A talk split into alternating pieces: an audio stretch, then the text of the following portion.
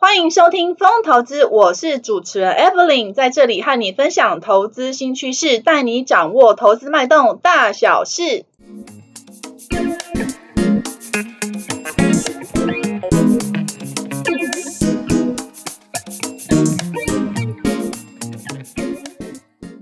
这一集要来分享的是，拥有的总是比想要的少，匮乏经济学要告诉我们什么事呢？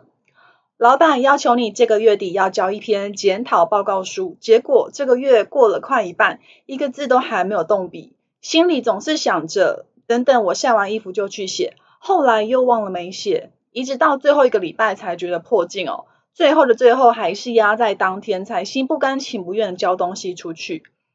这个场景你感觉熟悉吗？每次剩下最后半小时，大家突然哦活动力都增强了，也就有比较实际的进展。这个过程呢，就叫做专注红利哦。但也因为呢，只有用最短的时间做这件事，也很容易做不好，也可能呢会耽误到呢下一个即将要到期更重要的报告，导致你的时间表不断的延误，永远被时间追着跑。Evelyn 很喜欢看书哦，这一集要分享的是森迪尔·穆兰纳山以及埃尔达。夏菲尔合著的《匮乏经济学》哦，匮乏经济学其实算是行为经济学的一种，因为呢，犯错是难以避免的，但是如果能想出一些设计哦，让人为错误的几率降低，这就可以避免个人或组织避免匮乏带来的灾难性后果。匮乏是什么意思呢？匮乏的意思是说，你现在拥有的比你感觉所需要的还要少哦。譬如说，你感觉时间不够用。永远被行程追赶，或者是呢，你感觉手头很拮据哦，钱呢是不够付清账单的，你感觉陷入一种饥饿状态，想要吃东西，但是却又被你的节食计划所限制哦。拥有的东西比我们想要的还要少，会导致什么样的后果呢？匮乏会俘虏我们的心智哦，改变我们思考事情的方式。当它一直盘踞在心头最重要的位置，会影响到我们该注意到什么，以及我们如何决定做出什么样的行为哦。譬如说，因为我们的思绪被饥饿所占据哦，念头会不断的回到那里，以至于只要能看到能吃的，只要不难吃，都会觉得很好吃哦。这样的情况有没有觉得很熟悉？当我们处于匮乏的状态，它会让我们洞察力减弱，比较没有办法做前瞻性的思考。比如说，我们很急切找寻一位结婚伴侣，因为时间跟社会压力啊，每当过年，亲戚朋友都会追问，我们就会降低认知频宽，降低认知能力，让匮乏更加严重。就开始啊，看到一个有正常正当工作的，表面上让我们这个对我们嘘寒嘘寒问暖，就会想说啊，试试看吧。哦，结果跳进去一个恋情之后，发现不适合，很快的又跳出来，搞得全身伤痕累累哦。因为匮乏会虏获我们的专注力，它会产生一个好处，就是呢，时间压力让心智专注，迫使我们呢把过去的努力凝结成即时生成的产品或服务，让我们变得更有效率，迫使你做出选择哦，变得全神贯注的增加生产力。这就是呢匮乏俘虏心智它带来的一个正面结果。但是也不是只有正面结果哦，匮乏它也会引发隧道效应哦。隧道效应顾名思义，就进入到一个隧道里面，在隧道里面呢，你的视觉范围会变得很狭隘哦，只能看到隧道里面的事物，它会让我们对里面东西特别专注，完全呢看不到隧道外面的事情哦。因为呢，要完成任务会成为我们心里的当务之急，我们就很容易忽略其他真正认为有价值的东西哦。处理生活其他部分也会变得比较没有效率。也就是说，匮乏它会占用我们的认知频宽。就很像是哦，电脑开了很多程式，情况会变什么样呢？你一面听音乐，又一面下载档案，还开着很多浏览器的视窗，突然就会发现上网速度变成很龟速哦。这些背景程式占掉了处理器的运算能力，匮乏呢也会导致我们的心灵运算能力被减弱。让我们呢对手边的任何事情都会变得比较少用心，也就是说，我们的认知能量其实是有限的，包含呢我们在任何一个时间的区块可以逻辑思考、分析跟解决问题的能力，还有自制力都是有限的。当你的心思没有沉重负荷的时候，还可以想想，诶，怎么样还能够保持应对的仪态，然后站得很笔直硬挺哦。但是认知能力，如果我们处于高度负载的情况，就很容易脱口而出说出伤人的话哦。尽管呢，我们不是出于恶意，但是像这个出门的时候，如果忘发现忘记带钥匙的速食店店员，他就很容易对客人发脾气哦。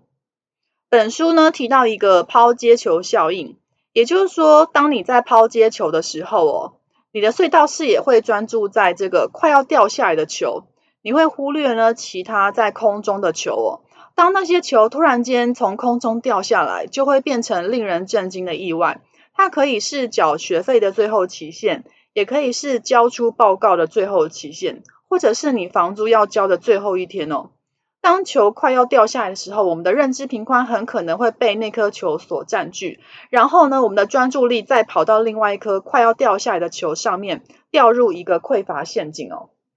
这本书呢，花了一些篇幅探讨贫穷的问题哦，毕竟呢，富裕使我们可以有余裕不去做选择。不管是金钱、时间或是卡路里哦，也代表呢，在犯错的时候，我们可以不需要做出实质上的牺牲哦。因为呢，穷人在很多时候都是跟很多来源借钱，这是经年累月专注在当前最迫近的问题累积下来的结果。匮乏容易使我们习惯于借贷，这里指的借贷有可能指的是租借时间或者是租借金钱哦。穷人很容易发生的情况呢，是每个月好不容易进账的收入，永远有一半在还借款，剩下呢不到一半没办法过日子哦，而需要继续借钱，落入一个贫穷的循环里面哦。穷人同时也是比较糟糕的父母，对子女的管教方式常常也比较不一致，也态度比较疏离哦，也因此也比较缺乏关爱，在生气的时候比较容易迁怒于子女身上哦。穷人呢，也常常比较难以记住具有长线价值的事情。比如说，因为你的认知频宽属于过度负宽负担的时候，你会忘记要吸收新的资讯，你忘记要按时吃药，哦就算你缴了学费，也会忘记上课，也比较难有创造性的思考能力。因为呢，你要想办法度过这个月，已经是很难了。因此，工作生产力也会降低，也会侵蚀睡眠品质。实验证明，穷人睡得比较少，而且比较不安稳。正如前面所说，匮乏使我们没有宽松去度过每个突发的事故。任何一点不稳定的一个生活，在匮乏陷阱的人来说，都是一大威胁。因为没有一点余裕可以去吸收突发事件了，所以呢，对于不稳定，一定是反应非常强烈，甚至需要付出很大的代价。因此，真正的解决办法就是。我们必须要准备足够的宽松，去应付随时会来的重大难关。想要摆脱匮乏陷阱，不要掉进去的话，就要准备平均上大过于欲望一些才会足够哦。我认为这本书最精彩的部分哦，在于要设计很多机制去改善穷人的生活，还有避免掉入匮乏陷阱的方法哦。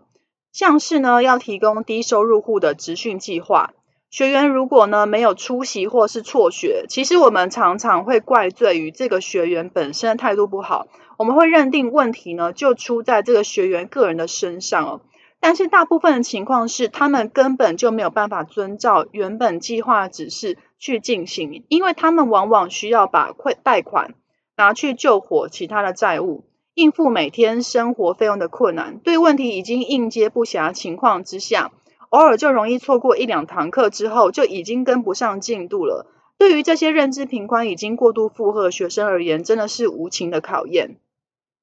因此，我们可以设计的课程是循环性的哦，可以在同一个礼拜多开两个班次，或者是这个课结束之后，很快再接着开同一课同一个课，让学员可以弹性的去对个人的时间去做安排或做规划，甚至把激励的机制。放在隧道里面哦，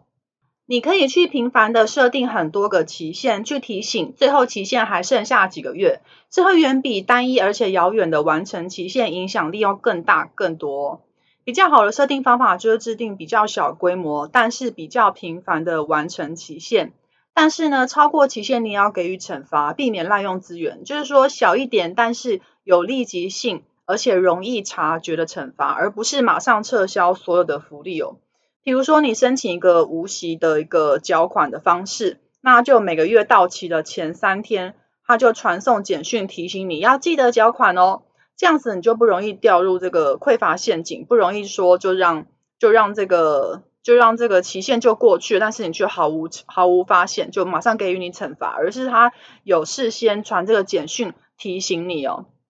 这本书里面还有讲到一个真实案例，让我印象很深刻哦。有一家密苏里州的圣约翰手术室，每年呢有三十二间的手术室要进行超过三万次的手术，手术房排房排班呢总是满满的，使用率呢都达到百分之百。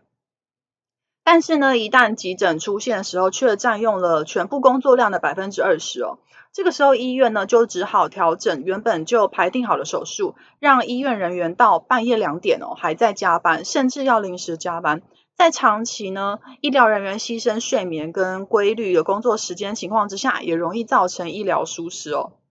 这个时候呢，你认为一个专业顾问他要怎么解决这个办法？他当时就提出一个办法哦，他不是要提出增加手术室，反而是要求要把一间手术室空出来哦。哦，大家觉得你疯了吗？已经够忙了，这个决定简直是太疯狂了。但是这个顾问呢，他却清楚看到匮乏的原因，最根本就并不是在于手术室不够这件事情上面，而是他没有办法去调整配合急诊手术。原本呢，排得很紧的班表是不容许一点突发事件出现哦。只要一出现临时的手术，就会需要追赶落后进度。因此呢，必须要预留一间手术室，当做临时的时候才能使用哦。其他手术室就针对这些数量，事先就可以更有效率的排定手术进度。这样呢，所有事先排定的手术都可以在特别指定的手术室进行。医院呢，也对预排手术做出更多的改善哦，像是呢，一个总经理贴身助理哦，有很多空闲时间哦，可以做自己的事情。好，这个时候顾问呢发现了，他就觉得这个助理太闲了，好，就会想要善用助理的能力，安排呢，呃，原本只有一个人用一个助理，现在是安排两个人共用一个助理。哦，结果呢，宽松不见了，助理呢，最后就跟总经理一样，都塞满行程哦。一旦呢出现必须交办的紧急要求，这个助理就没有办法马上处理，因为他自己也很忙，就变成最微小的事故也会导致你进度落后哦。那不断的往后推迟进度的结果，就是我们忽视了宽松的价值哦。其实这位助理他没有被充分利用，就是我们宽松的来源，他就是这个助理这么有价值的原因，但是我们却经常低估了宽松带来的价值。要如何避免我们掉入隧道效应呢？还有另外一个可以解决的方法，就是一次性的解决，而不是分批的解决哦。例如说，你立立下一个目标，要让自己有运动的习惯，但是呢，却又总是下班之后觉得累了，想回家哦。那其实呢，就可以直接约健身教练，在一个每周固定的时间上课。透过这样的方式哦，你可以确保最低的限度时间，你可以真的在运动，把长长的完成期限哦，切割成持续进展的几个小期限去进行，确保你真的有呃这个按照进度去完成你当初立下的一个目标。这可能比你呃你定一个很长远的目标，可是中间却都没有去做，然后最后几最后几天再追赶进度来的有效很多。另外呢，我们也可以保护高认知频宽的时间哦。这是什么意思呢？为了留下足够的缓冲吸收可能的冲击哦，必须要在充裕的时期建立囤货。譬如说，当一切事情呢进展顺利的时候，想象乌云笼罩时候该怎么办？及早去做准备哦。因为呢，通常风调雨顺的时候，我们很容易低估灾难出现的可能性哦，因此就没有做适当的准备。但是呢，任何一个突然的变故都可以让我们受困，因此呢，应该建立一些缓冲的囤货，打造一个杜绝匮乏的环境哦。对我来说，因为工作的关系，常常有时间压力哦，我经常面对就是时间上的匮乏，也因此必须要做出很多的取舍，譬如说朋友的周末聚会哦，还有经营其他兴趣的时间哦。所以呢，抛接球效应哦，当我看到这本书的时候，真的是常常在我脑海浮现的画面，但是呢，这样长期面对匮乏，虽然会有专注红利没有错，让我们感觉到好像呢，诶，其实我是很有效率利用时间哦。但是呢，一旦偶尔出现突发事情的时候，却很容易又又必须让我推掉很多也很重要的事情哦。然后每次往往这样子都付出代价很大，这也是我还在持续学习要怎么应对的。就如这本书来说的话，应该是要预留一点宽松哦。希望这本书的内容跟这集的分享对你会有一些帮助。以上呢是本集拥有的总是比想要的少，匮乏经济学要告诉我们什么事的内容哦。风投资陪伴您轻松小透气的时光，透过经验分享与不同看法，帮助您节省宝贵的时间精力。我是主持人 Evelyn，如有任何问题，请留言跟我们讨论，我们会再回复大家哦。另外，我有经营一个景泰蓝电商网站，在虾皮卖场都有上架，名字叫做迎风线上购物，欢迎前往逛逛哦。卖场链接就在下方。风投资将在每周不定时上架，下一集我们将分享更多财经与时事观点，敬请记得按下订阅，并且记得收听哦。